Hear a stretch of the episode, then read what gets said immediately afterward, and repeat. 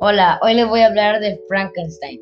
Víctor Frankenstein era un estudiante de medicina que quería conocer los secretos de la vida y la muerte. En su laboratorio crea, él crea a un monstruo hecho con las partes del cuerpo de personas muertas y logra darle vida, pero al ver su espantosa creación no puede soportarlo y él huye de aquel lugar.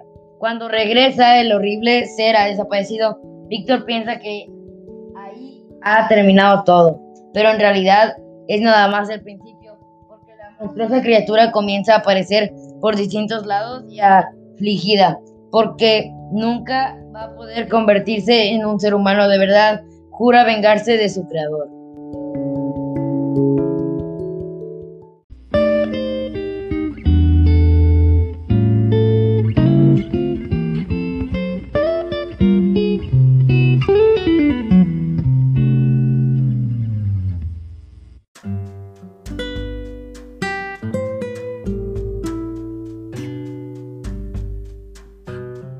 El libro cuenta que ya hace mucho tiempo en la ciudad suiza de Ginebra vivía con su amorosa familia un pequeño niño llamado Víctor Frankenstein. Era un chiquillo feliz y muy curioso y a pesar de su poca edad sentía una irresistible atracción por la ciencia. Ningún ser humano había podido disfrutar de una niñez más feliz que la suya. Sus padres eran bondadosos y amables y lejos de ser unos ogros que tratan mal a sus hijos, resultaban los dadores de tantas y tantas alegrías que los niños disfrutaban.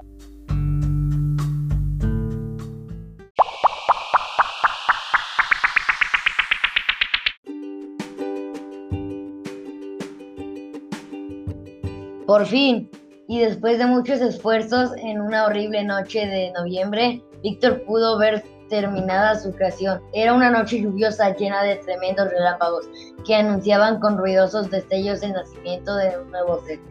Con una ansiedad enorme colocó a su alrededor los instrumentos necesarios para darle vida al ser que reposaba a sus pies.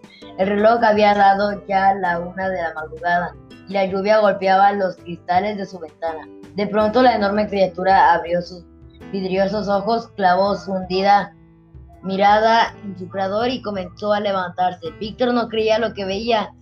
Se sentía lleno de gozo, éxito y emoción. Vive, vive, gritó Víctor con tremenda felicidad.